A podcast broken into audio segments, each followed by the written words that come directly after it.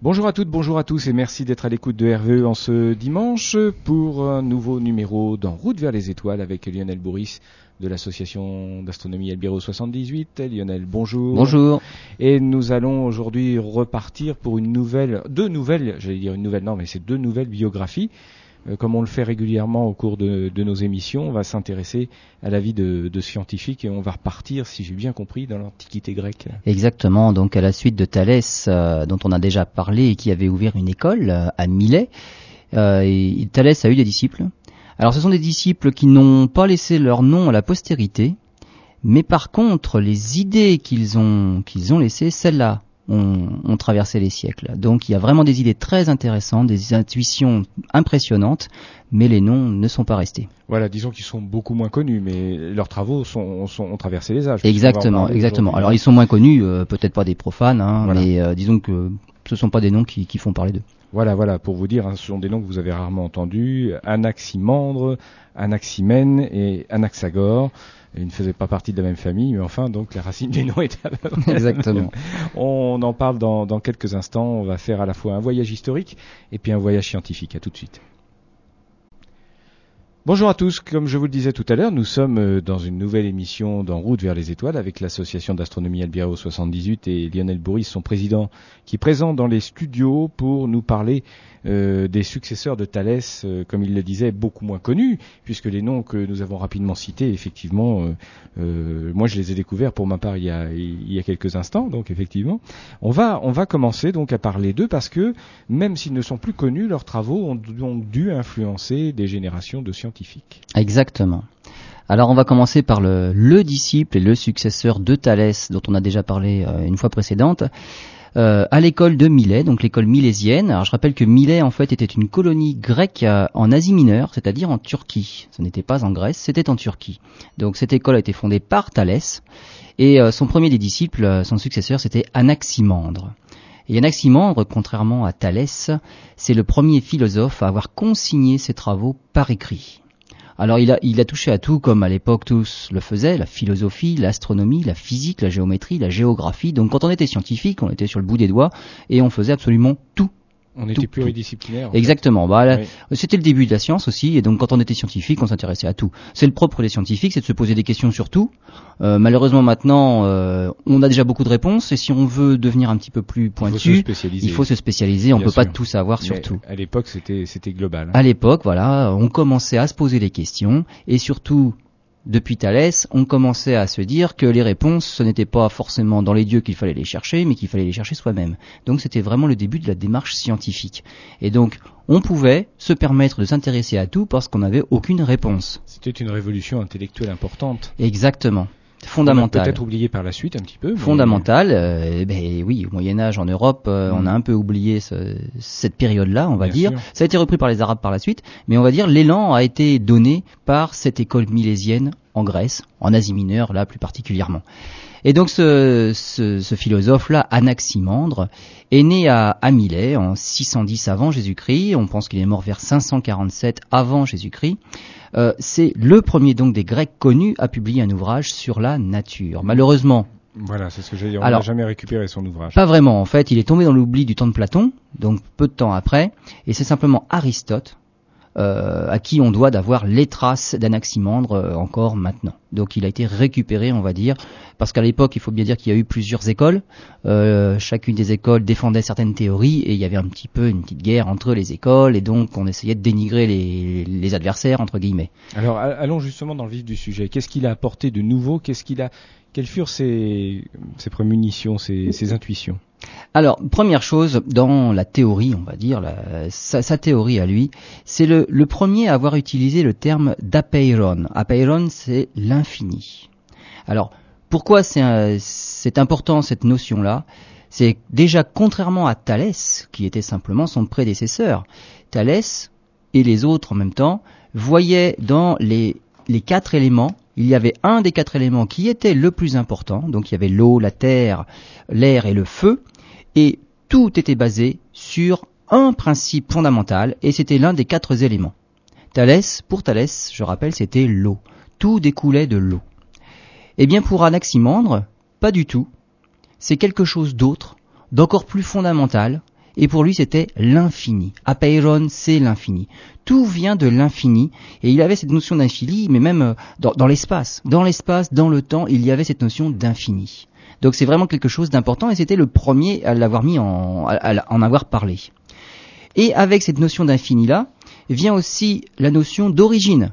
Arché. Alors si on voit dans les dans les textes arché, c'est justement l'origine et pas seulement c'est du grec, bien sûr. Pas seulement euh, une origine temporelle, mais aussi l'origine des choses. Donc c'est à dire ça, ça naît de quelque chose. Il y a quelque chose qui a donné naissance.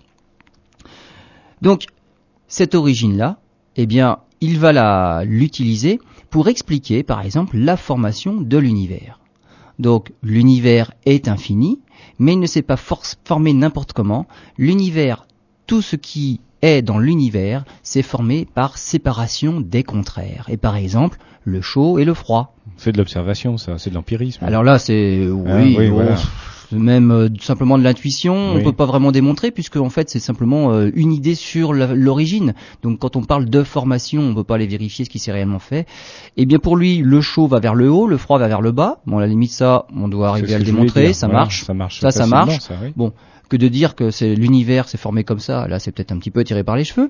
Mais enfin pour lui, la séparation des contraires, le chaud va vers le haut, le froid va vers le bas. Les contraires se séparent. De même que le sec se sépare de l'humide et on revient à cette notion de, sec, ça va donner l'air, l'humide, ça va donner l'eau, bien évidemment. Donc on va réexpliquer à nouveau eh bien, les quatre éléments fondamentaux.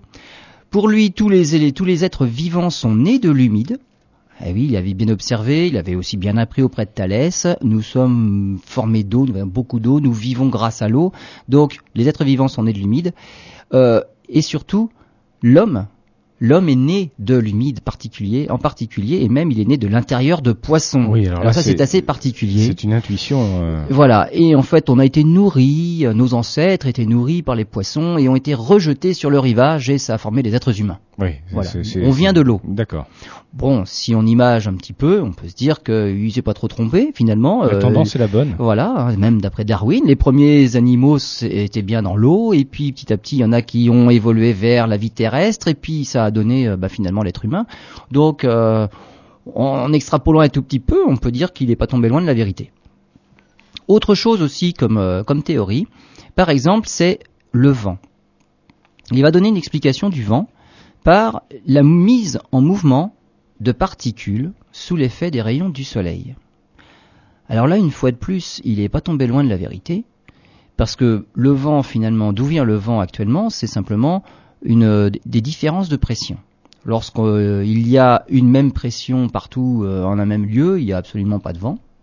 Mais simplement quand il y a des zones de haute pression, des zones de basse pression, eh bien, on a tendance, tout ce qui est de la haute pression se dirige vers les basses pressions. Il y a aspiration puisqu'il y a une baisse de pression. Et donc le vent, simplement, c'est une mise en mouvement de des masses d'air, bah, des masses d'air qui vont des hautes pressions vers les basses pressions. Alors, si c'était aussi simple que ça, euh, on va dire le vent irait toujours en ligne droite de la haute pression vers les basses pressions. Comme la Terre tourne, il y a une force. Alors en fait, c'est une force induite qu'on appelle la force de Coriolis, qui fait que les masses d'air tournent. Et donc les anticyclones et les dépressions tournent sur elles-mêmes. Et le vent donc va du centre vers l'extérieur. Donc il tourne en spirale autour des anticyclones vers l'extérieur. Et à l'inverse, il se resserre vers le centre de la spirale dans les dépressions. Mais ce, cependant, c'est quand même une superbe intuition, parce que c'est en partie vrai, comme vous le disiez il y a quelques instants, le vent et la mise en mouvement de ces particules sous l'effet des rayons du soleil. Eh bien oui, parce que finalement, quand même, les zones de haute pression et de basse pression, d'où ça vient? Oui. Eh bien ça vient justement du soleil. évidemment. C'est-à-dire que si, si on chauffe un endroit, l'air le, devient plus chaud, comme il est plus chaud, il devient plus léger, il s'élève, en s'élevant il crée une zone de dépression, et cette zone de dépression vient à aspirer de l'air plus frais qui vient remplacer celui qui vient de s'élever. Et donc finalement, c'est bien le Soleil qui met en mouvement bah, les atomes et les molécules de l'atmosphère et qui crée ce mouvement-là et qui, fait le vent. On, y reviendra à la fin de cette émission parce que c'est une, question qui me taraude un petit peu. Euh, on y reviendra sur le fait que ces gens qui n'avaient que l'observation à, l'œil nu, euh, grosso modo pour pour euh, leur théorie, sont arrivés à, des intuitions, à des approximations qui sont proches des résultats scientifiques qu'on publie aujourd'hui. C'est ça qui est, assez intéressant. On y reviendra parce que sinon on va pas avancer dans l'émission, mais euh, mais c'est quand même assez extraordinaire. Quoi, l'esprit humain est extraordinaire. Alors par contre, la suite, là c'est plus amusant. Alors, donc pour le vent, on a dit qu'il n'était pas tombé loin de la vérité. Oui, hein. En fait, il a bien expliqué le phénomène, pas, pas complètement, mais il a bien expliqué quand même ce qu'il faut en retenir. Il a aussi donné son avis sur l'éclair et le tonnerre. Et alors, l'éclair et le tonnerre, ça vient des nuages. En fait, les nuages euh, se forment euh, lorsque l'on tient le vent sous pression. C'est-à-dire que le, nuage, on va, dire, il voit ça comme euh, un récipient qui empêche le vent de se propager. Et donc c'est vraiment sous pression, mais le vent finit par faire éclater le nuage. Et donc ce déchirement du nuage, c'est ce qui crée le tonnerre, c'est le bruit que l'on entend. Ça, c'est plus le côté poétique, ça. Voilà. Non, c'est joli. c'est joli, C'est joli. Et alors, l'éclair, c'est pas mal non plus, parce que finalement, une fois que le nuage a s'est déchiré et a éclaté, on voit derrière le nuage, ben, on va dire le bleu, la lumière finalement qui est au-delà du nuage, et par contraste avec la couleur du nuage même, juste la déchirure là, on a l'impression de voir un éclair. Mais c'est simplement euh, la fissure dans le nuage, puisque le, le nuage a éclaté, et c'est le contraste entre le, le noir du nuage euh, et, et le, le bleu derrière. Donc voilà, voilà le phénomène gentil, du tonnerre gentil, et de l'éclair. C'est beau, c'est mignon, quoi. Voilà. Ça c'est bon là il, il est complètement oui, tombé à à côté, plaque, mais mais il a il a trouvé c'est c'est une explication. Et donc c'est pour ça que finalement comme aucun des scientifiques ne pouvait prouver ce qu'il euh, ce qu'il avançait, finalement il y a plein de choses qui vont évoluer et d'un scientifique au suivant, les idées peuvent changer. Alors certaines peuvent évoluer en bien et d'autres euh, finalement puisque on, on ne peut pas arriver à prouver qu'elles soient bonnes ou mauvaises, il y en a certaines qui partent dans le mauvais sens. Et alors, Elles étaient bonnes au départ et finissent par devenir mauvaises. Exactement. Alors, il y a une autre idée qui, à mon avis, a été récupérée par euh, l'Église. Hein, euh, tu es poussière et tu retourneras à la poussière. Mais ça aussi, c'est intéressant. Voilà, pour Anaximandre, en fait, euh, ben, on, on a dit il y avait l'histoire de l'origine. Toute chose a une origine, a une vie et a une fin. Et lorsque les choses meurent, elles retournent à l'élément dont elles sont issues. C'est-à-dire que ce qui vient de la terre doit retourner à la terre. Et là, on, on voit bien bah, l'évolution. Hein, euh, tout, tout est tu es poussière, tu retourneras à la poussière. C'est c'est exactement ça qui, qui a été repris par la suite. Hein. Donc, les Bien idées sûr. de base viennent de là. Euh, de- depuis le moment je vous dis, on, s'est permis de ne plus expliquer les choses simplement par la mystification, les dieux, c'est vraiment, ça donne des explications faciles, c'est Dieu qui a décidé, c'est ce Dieu-là qui fait ça. Quand on a commencé à chercher réellement les explications, il a fallu avancer des hypothèses, et en avançant des hypothèses, on cherche des explications, et donc on tombe sur des choses comme ça. Et donc c'est tout à fait intéressant. C'est très intéressant. On va faire une, une première pause et puis on abordera dans la prochaine partie euh, l'aspect un petit peu moins scientifique, peut-être euh, de.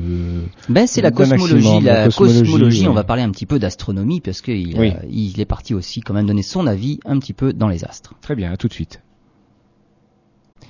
Et oui, vous êtes bien sur RVE, nous sommes euh, le dimanche et donc euh, vous écoutez En route vers les étoiles, émission scientifique et d'astronomie, de vulgarisation scientifique dirais-je, consacrée aujourd'hui à la biographie de scientifiques grecs. Euh, Nous en étions à étudier la première partie de- des- réflexions et en tout cas des, des analyses d'Anaximandre qui a vécu euh, en Grèce, euh, dans la Grèce en Asie mineure, hein, donc sur la partie turque, environ 500 ans avant Jésus-Christ. Et en fin de compte, quand on écoute, si vous avez bien écouté, quand on étudie toutes ces, ces théories, on se dit on n'a pas inventé grand-chose, on a fait qu'essayer de les développer, peut-être. Enfin, j'exagère un peu. On va passer maintenant à la cosmologie, vue par Anaximandre. Exactement. Alors euh, Anaximandre, on a vu un petit peu ses, idées sur euh, sur la nature, la nature qui nous entoure, mais il a donné aussi son opinion sur euh, eh ben sur le ciel et ce que l'on peut y voir. Et justement, il est parfois désigné même comme le père de la cosmologie et le fondateur de l'astronomie. Pour une simple raison, c'est qu'il a essayé de trouver des explications non mythologiques, et c'est lui qui a élaboré le premier modèle de mécanique céleste pour Alors. expliquer le mouvement des astres. Voilà, il s'est un peu planté pour parler vulgairement, mais bon, c'est intéressant quand même. C'est à la base de tout ce qu'on dira jusqu'au Moyen Âge. Ben ça, Enfin, oui, grosso exactement. modo, hein. Alors il s'est un- il s'est un petit peu planté en exagérant, bien sûr, parce que maintenant on sait exactement comment ça marche. Mais disons que ça, ça change par rapport à il y a la Terre et il y a ce qui est dans le ciel. Point. Les Grecs se sont rendus compte qu'il y avait des choses qui se déplaçaient dans le ciel et ils ont Certains bah, se sont simplement dit, euh, bah, c'est les dieux, hein, Saturne, Chronos, c'est le dieu du temps. Pourquoi? Parce qu'elle fait son tour autour du Soleil en 29 ans, donc c'est lent, donc c'est un dieu. Donc tout ce qui est dans le ciel, ce sont des dieux. C'est la version facile. Anaximandre, c'est pas du tout ça. Anaximandre, il va essayer de prouver, de, de montrer comment ça marche sans faire appel aux dieux. Voilà, juste une parenthèse, parce que c'est important que nos auditeurs le comprennent bien.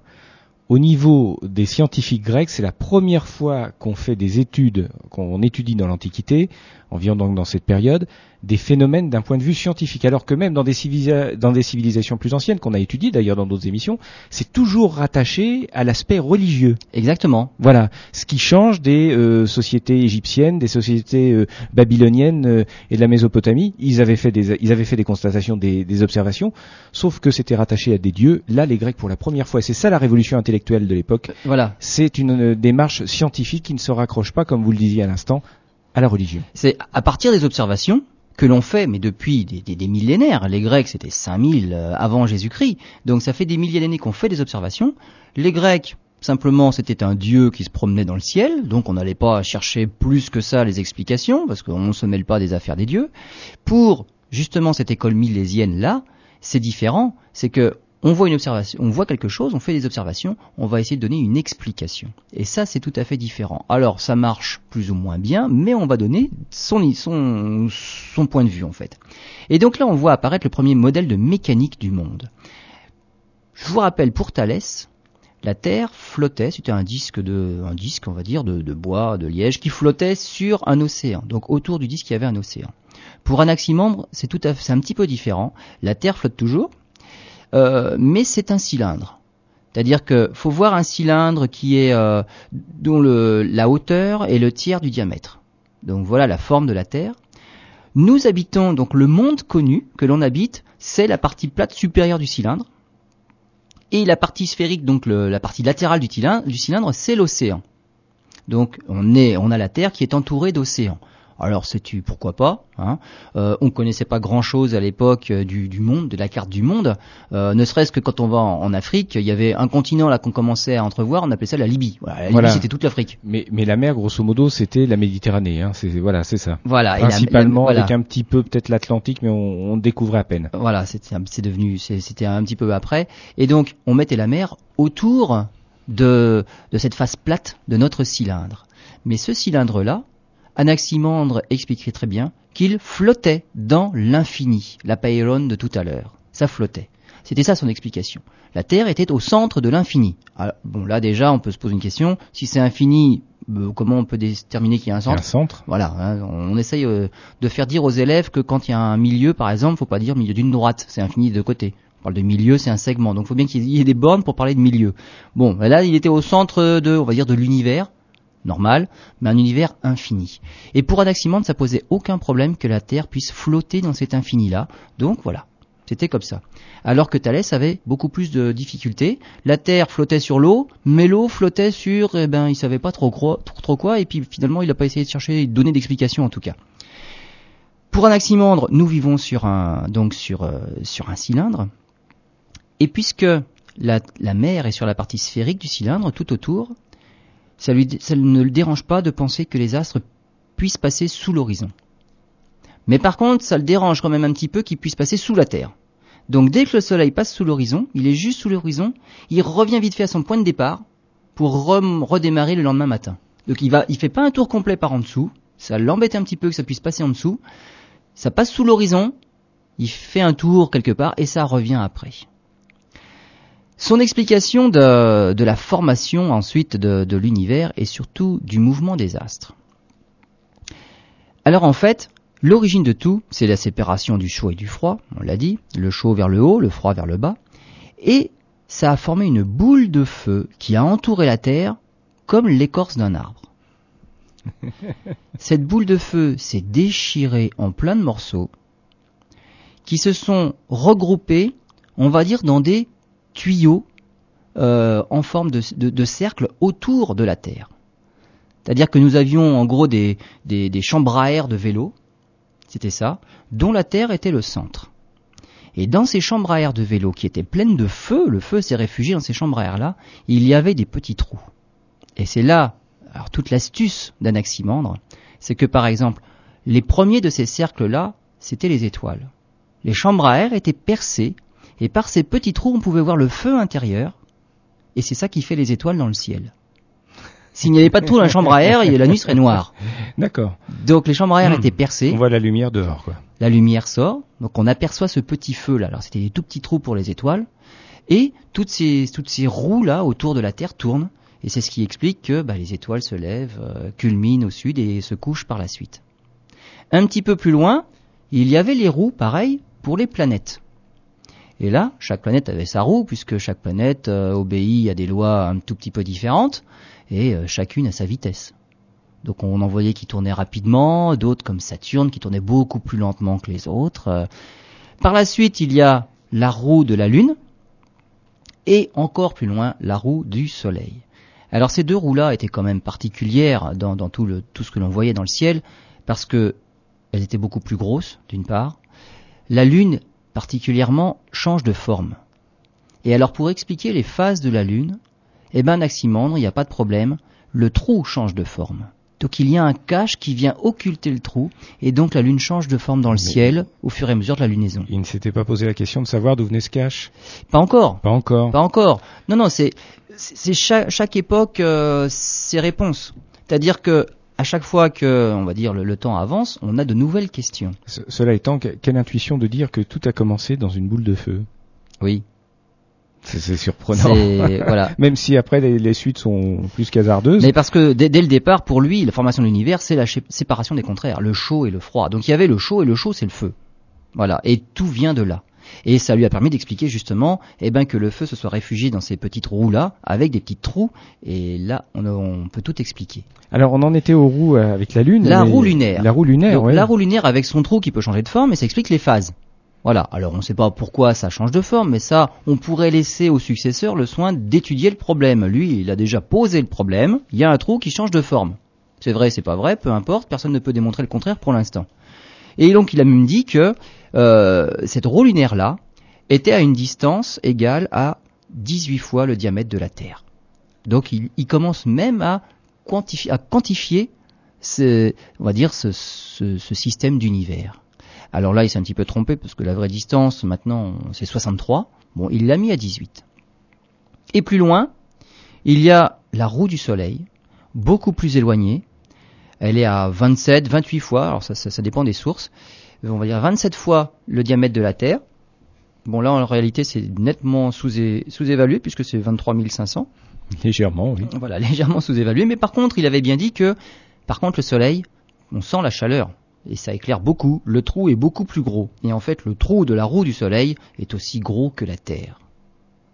Et donc on voit qu'avec Anaximandre, eh ben on a déjà une première maquette, on va dire, de, bah, de l'univers, la cosmologie de l'époque. On commence par les étoiles, c'est ce qui tournait le plus rapidement dans le ciel, puisqu'elles font un tour en 24 heures. Les planètes, eh bien, elles se déplacent parmi les étoiles, il a mis ces roues-là après. Donc lui, s'est un petit peu trompé dans l'ordre, on va dire, des, objets des plus proches aux plus lointains. La Lune est quand même avant le Soleil, mais les planètes sont avant la Lune et les étoiles sont avant les planètes. Est-ce que, si je peux me permettre, euh, par rapport à ce que ce qu'on vient de dire sur un accident de sa cosmologie, cette idée de la Terre qui flotte immobile au centre de, de l'infini. Euh, plus tard, on va retrouver la cosmologie selon euh, selon Ptolémée. Ptolémée. Voilà. Mais ça sera pas tout à fait la même. Non, non, non. Légèrement différente. Oui. Euh, je dirais, je dis ça pour pour nos auditeurs qui ont suivi l'émission il y a quelque temps. En tout cas, on s'aperçoit que Ptolémée, moi, enfin l'impression que j'en ai, je, je suis pas un, scientifique, hein, c'est que Ptolémée, euh, c'est en régression par rapport à Anaximandre. Ça, ça dépend, ça dépend en quelle manière. Euh, Ptolémée, il va expliquer des choses bien plus compliquées que ne peut le faire Anaximandre. Anaximandre, là, il a des mouvements simples. C'est-à-dire, ça se lève, ça se couche et il ne fait qu'expliquer avec ses roues ce phénomène-là. Pour Ptolémée, il a observé des choses bien plus compliquées, et Ptolémée notamment s'est rendu compte qu'il y avait deux planètes, Mercure et Vénus, qui ne s'éloignaient jamais tellement du Soleil. Parce que c'est, nous on le sait maintenant, leurs orbites sont intérieures à celles de la Terre. Et donc, elles ne peuvent pas, elles ne peuvent pas passer dans le dos de la Terre par rapport au Soleil, c'est impossible. Euh, pour Anaximandre, là, il, il s'est même pas posé la question. et Ptolémée a conçu son, son modèle de système solaire de manière à ce que ça puisse expliquer cette observation-là. D'accord. Mais il a fait un modèle qui était de plus en plus compliqué parce qu'il partait d'une base fausse. Et pour expliquer tout ce qu'il voyait, il a compliqué son modèle. C'est devenu une usine à gaz, mais Ptolémée c'était quand même nettement plus élaboré qu'Anaximandre. D'accord, très bien. Donc euh, vous avez bien fait, j'ai bien fait de poser la question parce que euh, c'est vrai que on pouvait se, se, tromper. On va faire une nouvelle pause parce que c'est passionnant et on, on, en a fait le tour avec euh, Anaximandre. Eh bien voilà, avec Anaximandre, on a expliqué déjà. Ah, c'est le cas de le dire, bon avec les roues, on a fait le tour. Exactement. Euh, on se retrouve après une prochaine pause. Euh, on retrouvera donc un nouveau monsieur qui s'appelle Anaximène. Anaximène. À tout de suite. Merci d'être à l'écoute de RVE et de l'émission En route vers les étoiles consacrée aujourd'hui à la biographie de scientifiques grecs, de scientifiques grecs euh, au environ 500 entre 500 et 600 ans avant Jésus-Christ. Donc, euh, mais on a gardé des traces de ces personnages au travers d'autres philosophes et d'autres scientifiques. On a parlé il y a quelques instants d'Anaximandre euh, qui on a découvert, que j'ai découvert, et, et, qui a été à la base de, de plein de choses, de, de, plein de réflexions scientifiques jusqu'à la, comme le disait en antenne euh, Lionel, jusqu'à la révolution euh, de Copernic, hein, tout simplement. Donc euh, ça a marqué. Et puis maintenant, on va parler d'un autre disciple de l'école de Milet, c'est Anaximène. Anaximène, c'est même le dernier disciple de l'école de Milet. C'est le successeur d'Anaximandre. Euh, il est né euh, vers la fin de la vie d'Anaximandre, en fait, puisqu'il est né, alors ça dépend des sources, entre 570 et 550 avant Jésus-Christ. Et toujours pareil, suivant les sources, il est mort en moins 500, moins 480. Toujours est-il, c'est que de, de, toute façon, d'après toutes les sources, il aurait vécu en gros 70 ans. Ce qui était pas mal pour l'époque. Hein. C'est énorme pour l'époque même. Hein. C'est un vieillard. Et donc, il a peut-être eu, on va voir, le suivant, c'est Anaxagore comme disciple et même Pythagore. Peut-être eu ces deux-là, donc les deux suivants, Anaxagore, Pythagore comme disciple. Avec Anaximène, il y a, comme on disait tout à l'heure, parmi les, hypothèses que l'on émet sur certains phénomènes, il y a des fois où on tape pile juste où il faut, et c'était la bonne idée de départ, et il y a des fois où on tape complètement à côté, mais comme rien n'est là pour prouver, et on peut pas faire d'expérience pour prouver si c'est bon ou si c'est pas bon, bah, de temps en temps, il y en a qui disent c'est pas bon, mais ils savent pas trop pourquoi. Il y en a qui disent c'est bon, et puis on sait pas plus non plus. Et finalement, il y a des idées qu'on va oublier, des bonnes qu'on va oublier, finalement, on va avoir l'impression de régresser. Et puis il y en a d'autres, ça va évoluer, mais finalement, on est sur le bon, chemin sans savoir trop pourquoi non plus. Et là, Anaximène, il va faire finalement un grand bond en arrière dans pas mal de domaines par rapport à son prédécesseur Anax, Anaximandre notamment en physique et en astronomie. La Terre, pour lui, elle est plate, elle est en suspension et entourée d'un dôme céleste. Donc on oublie les roues percées d'un trou, là il y a un dôme, et simplement ce dôme, il est clouté, voilà, et euh, ce sont les petits points que l'on que l'on voit, euh, ben on voit briller. Ah oui, il a mis il a percé simplement un, un dôme. Alors qu'avec euh, Anaximandre, il, il, y avait des, des, des roues qu'on pouvait mettre à différentes distances. Il y avait une histoire, une notion de distance. Ah, si j'ai bien compris, il n'y a plus la notion d'infini. Voilà, il y a un dôme céleste un dôme. qui est, est percé de trous. Un monde fini, un monde fermé. Voilà, il y a, voilà c'est percé d'un trou. Le Soleil et la Lune sont des disques plats qui tournent autour de la Terre. Voilà. Et euh, pareil, le, le, le Soleil, on n'a pas envie qu'il passe en dessous, là, il n'y a aucune évolution non plus. Donc là, on va dire, on est plutôt dans, une régression. Ce sont les moins d'Anaximène. Euh, le plus, c'est qu'il a quand même malgré sa, sa vision de, de, de l'univers, il a tout remis quand même dans l'ordre. Il a quand même mis la Lune plus près de la Terre. Ensuite, il y a le Soleil, les planètes, et il a mis les étoiles à la fin. Puisque si les étoiles, c'est un dôme euh, percé de trous, euh, si on met quelque chose derrière ce dôme-là, on peut pas le voir. Donc il a, il a quand même repensé à l'ordre des objets pour expliquer qu'on puisse les voir quand même. Par contre, il n'a il a pas su expliquer, il n'a pas voulu expliquer les mouvements. Il n'y a pas les mouvements. Il n'y a pas les mouvements. Il n'y a plus cette notion d'infini. Oui, oui. Donc il y, a, il y, a, une grande régression. Pour lui, et là encore il y a une autre régression, il revient à l'idée de Thalès. Parmi les quatre éléments, l'eau, la terre, l'air et le feu, il y a un élément de base, le principe fondamental de tout. Pour Thalès, c'était l'eau. Anaximandre en a dit, c'était plus rien du tout, il y avait quelque chose encore supérieur, c'est l'infini. Et bien pour Anaximène, c'est l'air. Le principe de tout, c'est l'air et il va tout expliquer à partir de transformations que l'on peut faire subir à l'air. Alors pour lui, par exemple, l'air, quand il se raréfie, par raréfaction de l'air, il se réchauffe, ça donne naissance au feu. c'est amusant. Voilà, c'est une idée. Une idée. Une idée. Et à l'inverse, quand on comprime par compression, il se refroidit, et donc il donne naissance au vent, qui donne naissance aux nuages, à l'eau, et enfin, la, la compression ultime, c'est la Terre. Oui, en fait, il avait tout faux. Hein. Alors là, il a eu un petit peu tout faux parce qu'il suffit de se, bah, se, se, souvenir un peu euh, ce que ce que fait, ce que ce qui se passe lorsque l'air se raréfie ou se comprime. On prend une pompe à vélo, par exemple, et quand on comprime une pompe à vélo, on se rend bien compte que la compression chauffe. Oui, bien sûr. Et voilà.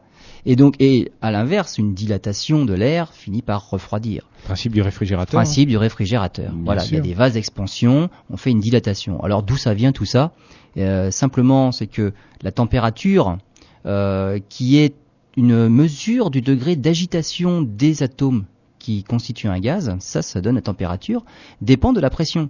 C'est-à-dire que plus on comprime un gaz, plus les chocs entre les éléments qu'il constitue vont être importants.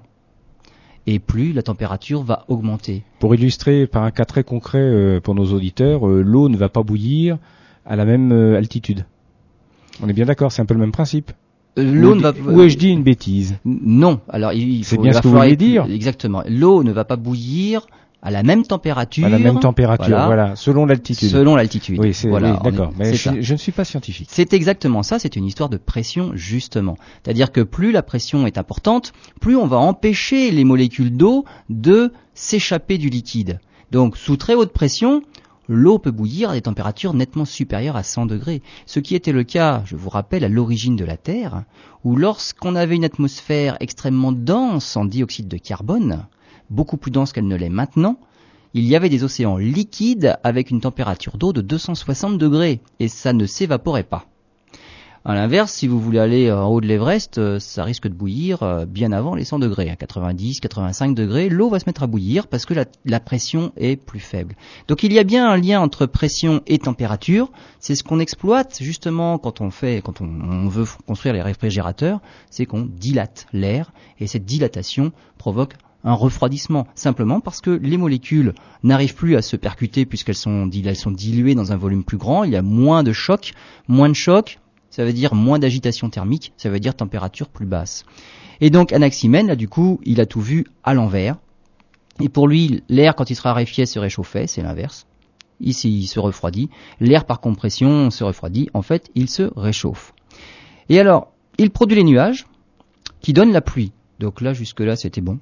Parce que finalement, bah, les nuages, simplement la condensation de la vapeur d'eau qui est présente dans l'atmosphère. La vapeur d'eau, c'est un gaz. Et euh, dans certaines conditions, ce gaz peut se condenser. C'est ce qu'on fait nous quand on souffle sur un carreau. La vapeur d'eau qui est sous forme, bah, qui est un gaz qui sort de la bouche, si elle rencontre une, euh, une vitre froide, ça se condense, ça fait la buée sur les carreaux. Si on continue à souffler, ça fait d'ailleurs des gouttes qui descendent, donc on voit bien que c'est de l'eau. Il n'y a pas de problème. Donc il a bien expliqué la pluie par contre. Et en comprimant toujours plus, on arrive à la terre. Et en comprimant encore davantage, on arrive à la pierre. Donc voilà le, le système d'Anaximène. Et ben, c'est ce que je disais tout à l'heure. Finalement, il y a quand même comme une, un retour en arrière par rapport aux idées d'Anaximandre. Donc c'est bien dommage, mais comme il y avait un élan à l'époque pour euh, la démarche scientifique, finalement ces retours en arrière vont être contredits par d'autres qui ont d'autres visions. Donc c'est pas, on n'accepte pas tout ça comme argent comptant. C'est on cherche Il y a justement. débat. Il- ouais, exactement. Il y a débat. Il y a débat, et surtout à l'époque des philosophes, Des il y avait oui. débat. Mmh. Ils passaient beaucoup de temps à débattre, à discuter.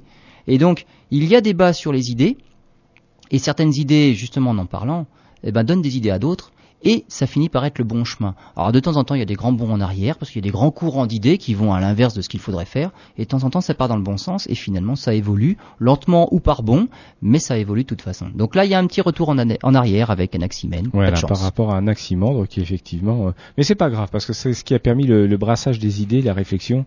Et Exactement, parce que finalement, Voilà. euh, qu'est-ce que la science? C'est on accepte toutes les hypothèses. c'est le tâtonnement. Et il faut discuter. C'est- Mm. On ne progresse que si on fait des erreurs. Si on était sûr de notre coup et qu'on proposait toujours les bonnes idées, finalement, à quoi ça sert de proposer et de vérifier, puisqu'on sait que c'est déjà la bonne chose. Donc, on fait rien en science. On ne progresse que quand on fait, on dit une grosse bêtise, on vérifie, oui, ça ne marche pas, ça ne marche pas. Pourquoi? Et finalement, on cherche d'autres solutions et on finit par progresser. D'ailleurs, dans les revues scientifiques actuelles, souvent, par exemple, on vous parle d'une théorie en disant, euh, mais c'est peut-être pas la bonne. On se trompe, effectivement. Euh, Oui, une théorie est toujours bonne à l'époque où elle était mise. Voilà, tout à fait. Eh ben, Donc c'est- avec nos propres connaissances que l'on peut juger si c'est bon ou pas, mais finalement ce sera peut-être faux quand on on connaîtra autre chose. Aujourd'hui, on a des outils beaucoup plus pointus, beaucoup plus Voilà, euh, techniques. on peut critiquer ce qui a été fait à On l'époque, peut critiquer mais ce pour est- critiquer ce que l'on fait maintenant, il faudra Voilà. attendre un petit peu. Donc, on- on n'a pas beaucoup évolué dans, dans la démarche. Dans la-. Non, bien sûr, puisque c'est la démarche scientifique. Ouais, ouais, Donc là, il n'y a pas de problème, il n'y a pas à évoluer. On évolue dans les connaissances, pas dans la démarche. Elle était déjà présente dès l'Antiquité en Grèce. En tout cas, si vous allez passer des vacances en Grèce, vous ne verrez plus ce pays de la même façon après avoir écouté cette émission. On fait une pause et on arrive à la dernière partie de, en tout cas, notre dernier invité, si je puis m'exprimer ainsi, avec Anaxagore, qui est à l'origine, comme dit Lionel, en antenne de beaucoup d'idées. À tout de suite. Dernière partie de cette émission consacrée à la biographie de philosophes, de scientifiques grecs. On s'aperçoit qu'ils ont eu beaucoup d'influence et beaucoup d'importance mm, jusqu'à nos jours. On va parler d'Anaxagore, Anaxagore, encore un qui était inconnu. voilà, encore un nom qui n'a pas euh, qui n'a pas traversé les âges, et pourtant lui, il a parlé de beaucoup de choses qui sont parvenues même jusqu'à nous. Euh, il est né, par contre, euh, à peu près au moment où Anaximène est mort. Donc il est né vers 500, moins 500, et il est mort vers moins 428. Pareil, tout se passe dans les colonies grecques de l'Asie mineure, donc de la Turquie, et lui c'était Clazomène. Voilà, c'était une région grecque à l'époque très important. Oui, exactement. Hein. Alors on l'appelle Anaxagore de Clazomène. Mhm. Euh, cette, cette ville-là euh, est située actuellement près de la ville d'Izmir, donc en Turquie. Mhm. Donc c'est en Turquie. il est arrivé à Athènes vers 20 ans. Oui. Alors surprenant, là, ça c'est important ce, qui, ce, que vous allez dire. Il y a même élevé pratiquement Périclès. Voilà. Donc il a connu Périclès et Périclès est un personnage important pour l'histoire grecque. C'est l'âge d'or d'Athènes. Exactement. Donc et Périclès a été élevé par Anaxagore. C'est un philosophe aussi. Alors, il, ce n'est plus de l'école de Milet, c'est parce que le, dernier de l'école de Milet c'était le précédent, Anaximène. Anaxagore, c'est un philosophe pré-socratique, donc les premières idées que reprendra Socrate par la suite. Donc pré-socratique, et sa philosophie, elle a été exposée dans un ouvrage qui s'appelle Periphyseos, ça ça veut dire de la nature, et il ne reste malheureusement que quelques fragments, mais on a des écrits. Ça a été le premier grec à parler de quelque chose qui paraît un peu bizarre, la quadrature du cercle. Alors, Qu'est-ce que c'est la quadrature du cercle? Tout le monde a en tête euh, le, dessin de Léonard de Vinci. On voit un homme, les bras en croix. Alors soit il fait la croix, soit il écarte les bras, et autour de lui il y a soit un carré, soit un cercle. Euh, c'est un problème en fait. D'où vient ce, problème-là? Les Grecs euh, étaient très forts en géométrie, et donc ils cherchaient à tout expliquer par la perspective, par la géométrie qu'on appelle descriptive, et le but était de pouvoir résoudre tous les problèmes avec une règle et un compas. Et il existe malheureusement des problèmes qui sont insolvables par la règle et le compas. Et l'un de ces problèmes, c'est la quadrature du cercle. Alors c'est quoi le problème en réalité? C'est comment, enfin, essayer de dessiner un cercle qui est la même aire qu'un carré donné ou l'inverse, essayer de dessiner un carré qui est la même aire qu'un cercle donné. C'est-à-dire la même surface, hein, pour la ceux même qui surface. Ah non, la, sur... en fait, la, surface, c'est euh, c'est quelque chose qu'on peut toucher. Voilà. Donc c'est physique. C'est pour illustrer. Voilà. L'air, c'est le nombre qui représente la surface. Donc l'air d'un disque qui serait égal à l'air d'un carré donné. Et on essaye de construire ça simplement avec une règle et un compas. Eh bien, lui, c'est le premier à avoir parlé de ce problème-là. Il n'en a pas trouvé de réponse. Depuis, on a trouvé d'autres problèmes similaires et par exemple, il y en a un qui s'appelle la duplication du cube. Alors là aussi, j'en suis, j'en suis resté baba en lisant ça. C'est, c'est, c'est... Quel est ce problème? Eh bien, c'est un peu similaire au précédent. c'est extraordinaire. C'est quelle devrait être la taille de l'arête d'un cube dont le volume serait le double d'un cube donné. C'est-à-dire qu'on part d'un cube connu, on connaît son volume, et on veut simplement un cube qui, soit, qui ait un volume deux fois plus grand, alors qu'elle devrait être la, la taille de son arête. Et pareil, on essaye de résoudre ça euh, avec la règle, le compas. On n'y arrive pas. Et troisième problème, c'est la trisection d'un angle. C'est-à-dire qu'on dessine deux demi-droites, ça forme un angle, et on essaye de le partager en trois parties égales, avec une règle et un compas. Ces trois problèmes-là, on l'a su bien plus tard que, que cette époque-là d'Anaxagore, ne peuvent pas être résolus avec la règle le compas, parce que chacun des trois fait appel à des notions mathématiques justement, qui ne marche pas avec ces deux outils-là. Alors, quel était le problème de la quadrature du cercle? Simplement le nombre pi. Quand on parle du cercle, et en fouillant bien dans vos souvenirs, vous vous rappelez que dans les formules, quand on calcule soit le périmètre d'un cercle, soit l'aire d'un disque, il y a ce fameux nombre pi qui rentre en ligne de compte. Donc c'est pi r carré pour l'aire, c'est 2 pi r pour le périmètre. Et ce nombre pi là, eh ben on n'y a pas accès avec une règle et un compas. Donc on ne peut pas résoudre ce problème-là de la quadrature du cercle. Dans le deuxième problème, la duplication du cube, c'est un petit peu différent. C'est une, autre fonction mathématique qui entre en jeu, c'est la racine carrée. Et là, en l'occurrence, c'est même la racine cubique. Donc on ne peut pas faire ça non plus. Et la dernière, la trisection d'un angle, fait appel aux, fonctions trigonométriques, et on n'y a pas accès avec la règle et le compas non plus. Et il a été prouvé, finalement bien plus tard, qu'on ne pouvait pas, ces trois problèmes-là, qui datent de l'Antiquité, ne pouvaient pas être résolus justement avec la règle et le compas. Et c'est Anaxagore qui le, problème qui le premier a parlé du problème justement de la quadrature du cercle. Alors, pour Anaxagore, il y a aussi d'autres notions intéressantes. Pour lui, toute matière se trouve sous forme d'atomes. Du fer, de l'or, il y a des atomes. voilà, des toutes petites particules qui sont à la base de tout.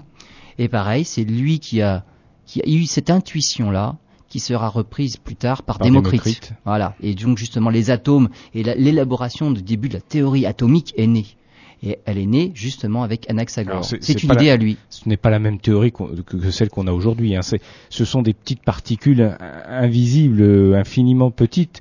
Atome. le mot atome, atome, veut dire qu'on ne peut pas couper. Voilà. Donc ce sont les particules les plus fondamentales de la matière, c'est atome. Sauf que ça peut se couper. Voilà. Mais ça, il l'avait. Non, mais à l'époque, ils, ne savaient pas que les atomes sont composés de particules encore plus élémentaires. Mais pour eux, déjà, la matière, ne peut pas être. Jusque-là la matière on pouvait indéfiniment justement la diviser. Et on, jusqu'où là on se demande. Et pour lui il y a un, une échelle en deçà de laquelle il n'y a plus rien à faire puisqu'on arrive au niveau des atomes. Il y a les atomes de fer il y a les atomes d'or. Voilà. Mais il y a une autre idée là ensuite qui, qui à mon avis est plus est autant spirituelle que, que scientifique c'est l'idée du nous alors, le nous même, parce que il faut prononcer le S pour faire la différence avec le nous. L'idée du nous. Alors le nous, le nous, oui, le, nous, si on veut. C'est l'intelligence suprême et qui est justement distincte des choses matérielles. Et c'est ça qui a influencé Socrate. Et c'est en cela, je disais tout à l'heure, Anaxagore est un philosophe pré-socratique, parce que c'est là, c'est même, c'est l'idée même de Socrate ensuite, qu'il a dit que justement le monde matériel est séparé du monde des idées. Il y a vraiment deux choses différentes. Et c'est cette idée-là, le, monde des idées, le monde de l'intellect, c'est le nous. C'est quand même la base de la philosophie. Tout à fait. C'est l'intellect. Même de certaines, enfin je dirais de l'âme, de, bien plein de choses. Bien sûr, et c'est de là que justement la philosophie va évoluer d'un seul coup par mm. la suite, puisque c'est justement les idées, et on peut débattre des idées, et ça n'a rien à voir avec le monde matériel. Pour lui aussi, les êtres et la matière ne se produisent pas, ni ne se créent, enfin ils ne se détruisent pas, ils ne se créent pas. Et ça, ça a l'air tout à fait anodin. Et Anaxagore a dit, ça se transforme. C'est-à-dire qu'une chose peut évoluer dans une autre, mais il n'y a pas de génération spontanée, ça ne vient pas de rien. Donc les choses évoluent, et ça, on va le retrouver bien plus tard aussi par Lavoisier. Et Lavoisier avait dit, rien ne se perd, rien ne se crée, tout se transforme. Et ça, c'est une idée fondamentale aussi en, physique même. Quand on parle de force, on parle d'énergie cinétique potentielle. Quand un skieur descend d'une montagne, il prend de la vitesse. Arrivé en bas, il a le maximum de vitesse. D'où vient cette énergie-là qui lui a donné de la vitesse? Eh bien simplement de l'énergie potentielle qu'il avait avant de se lancer dans la pente. Donc l'énergie s'est transformée. Elle n'est pas venue comme ça de rien. Rien ne se crée, rien ne se perd, tout se transforme. Enfin tout ça, ça, ça vient d'un axe à gore. Tout ça, ça va pas lui réussir. Non. Toutes ces théories, non, ça va se finir. Tout à fait. Alors, on, parle quand même un tout petit peu justement, parce que lui, il a aussi pensé à ce qui se passait dans, l'univers. Pour lui, la Lune, c'était quelque chose de comme la Terre, donc c'était formé justement de l'élément Terre, et la Lune réfléchit la lumière du Soleil, et pour lui, le Soleil est une pierre chaude. Et donc, tous les astres comme pour ses prédécesseurs, ne sont pas des dieux, mais des masses incandescentes. Et pour cela, il a été condamné à mort, heureusement pas par tout le monde, simplement par ses adversaires. Bon, ça ne lui a pas porté plus préjudice que cela. Il a eu une condamnation, à mort quand même. C'est ça, c'est ce que je disais. C'est quand même quelque chose. Euh, bah, c'est quelque chose d'important quand on commence à toucher euh, aux dieux, on va dire. Euh, voilà. Donc il y, en a à qui ça ne plaît pas quand même. Et donc à la fin de sa vie, il se retire à nouveau en Asie mineure, à Lampsak. C'est une colonie de Millet. Et aujourd'hui, donc c'est aujourd'hui en Turquie, et c'est là qu'il mourut. Donc voilà, Anaxagore. C'est très intéressant tout ça. On va conclure sur ce sujet puisqu'il nous reste très peu de temps pour cette émission. On, pourrait déborder, mais enfin bon, il faut rester dans le domaine du raisonnable. Euh, tous ces, Grecs, on, en parlait un petit peu euh, hors antenne, hein, ont, permis de, séparer l'observation par rapport aux religieux euh, de l'observation scientifique. Ils se sont permis de remettre en cause Voilà, ils se la sont prédominance permis, oui. des dieux, mais ça, ils n'ont pu le faire que dans un contexte très particulier. Eh bien, c'était les, les- les premières démocraties. En Voilà. fait, hein. la, la- la- la Grèce, à l'époque, en Grèce, euh, c'est c'est l'Antiquité. Il y a des pays dans lesquels il valait mieux pas euh, vivre. En Grèce, c'était un pays où il faisait bon vivre. Alors, il fallait quand même pas tomber dans n'importe quel caste. Hein. Il y avait quand Voilà. même des esclaves pour lesquels il y avait peu de peu de droits, on va dire. Mais les propriétaires terriens étaient citoyens, voilà. Voilà. Mais ils n'étaient pas maltraités non plus. Disons que c'est comme les castes en Inde, ils avaient certains droits, il fallait pas qu'ils sortent de, de leur domaine. Mais finalement tous les autres, ceux qui, qui étaient des citoyens, ceux-là vivaient en démocratie et ceux-là avaient la liberté d'opinion. Et ça c'est important quand même. C'est ce qui a fait avancer la science. Exactement. Ils ont pu débattre de leurs idées, ils ont pu avoir des idées totalement farfelues ou alors des bonnes idées Mais finalement. peu, peu importe, enfin. Voilà, exactement. C'est la science, C'est ça. la C'est la science. science. Mais ils ont pu avoir toutes sortes d'idées et ils ont pu justement en débattre. Et c'est ce qui a fait évoluer les choses. Et voilà pourquoi à l'époque, et on verra avec les successeurs, ils ont pu aller très très loin puisque la technologie avançant et puis les idées fusant aussi. Eratosthène a réussi quand même à mesurer le diamètre de la Terre, mais à, à- à un rien près. Ouais. Et à l'époque, il faut le faire. Puisque par la suite, on est revenu à une terre plate encore. Voilà, Donc il y a eu des grands bonds en arrière simplement parce qu'on n'avait plus le droit, de la, la liberté d'opinion n'était plus acceptée. À l'époque, on avait le droit. Au Moyen Âge, par exemple. Voilà. Enfin, toute la période du Moyen Âge, sans que ça soit un- une période forcément sombre et, et toujours rétrograde. Mais ça dépend des cultures. ça dépend en des cultures. Ça dépend des cultures. Voilà, très bien. C'était passionnant, franchement passionnant. Merci beaucoup Lionel, parce que là on, on apprend, on fait de l'histoire, on fait de la philosophie, on fait de la science. Et c'est Euh, le début de l'astronomie c'est le finalement. début de l'astronomie. On en commence à mettre en place justement les astres autour de, bah, autour de la Terre, quoi. Très bien, on se retrouvera la semaine prochaine euh, pour une émission avec un thème qui va être très très polémique. Je préfère en parler dès maintenant parce que vous avez intérêt, à mon avis, et à faire écouter cette émission, l'émission de la semaine prochaine comme celle-là d'ailleurs, mais par d'autres amis, par des gens qui n'ont pas écouté l'émission jusqu'alors, parce qu'on va aborder un sujet qui est polémique et d'actualité. Je préfère, euh, Lionel, euh, vous laisser la, la primeur de ce titre de cette émission. On s'intéressera à quoi? Au réchauffement de la Terre. Oui. Voilà. Alors, le Mais- réchauffement, c'est- un peu court, jeune homme. C'est un petit peu court. Disons qu'on va pas remettre en cause le réchauffement lui-même qui a l'air quand même de, de, de- de se faire. Euh, ce dont on va parler, c'est est-ce que réellement l'homme y est pour quelque chose? Voilà. Voilà. Donc on, on- on va parler, on va on, on va faire un point sur bah, eh ben, tout, tout ce qu'on a comme idée, quelles sont les preuves que l'on a que l'on nous avance, qu'on entend parler à la télé, dans les médias, et finalement, euh, est-ce que par hasard, euh, on ne se ferait peut-être pas manipuler un petit peu? Voilà, et je suis sûr que certains vont vous accuser la semaine prochaine de euh, blasphème. Bref, Oui, mais c'est pas grave. hein, on, on discutera de tout ça, ça va être aussi passionnant. Merci d'avoir été à l'écoute de cette émission. On a pris un petit peu de retard. Ce n'est pas grave, on est très content de passer ce début de dimanche après-midi avec vous. On se retrouve la semaine prochaine pour une nouvelle émission. Merci, à la semaine prochaine.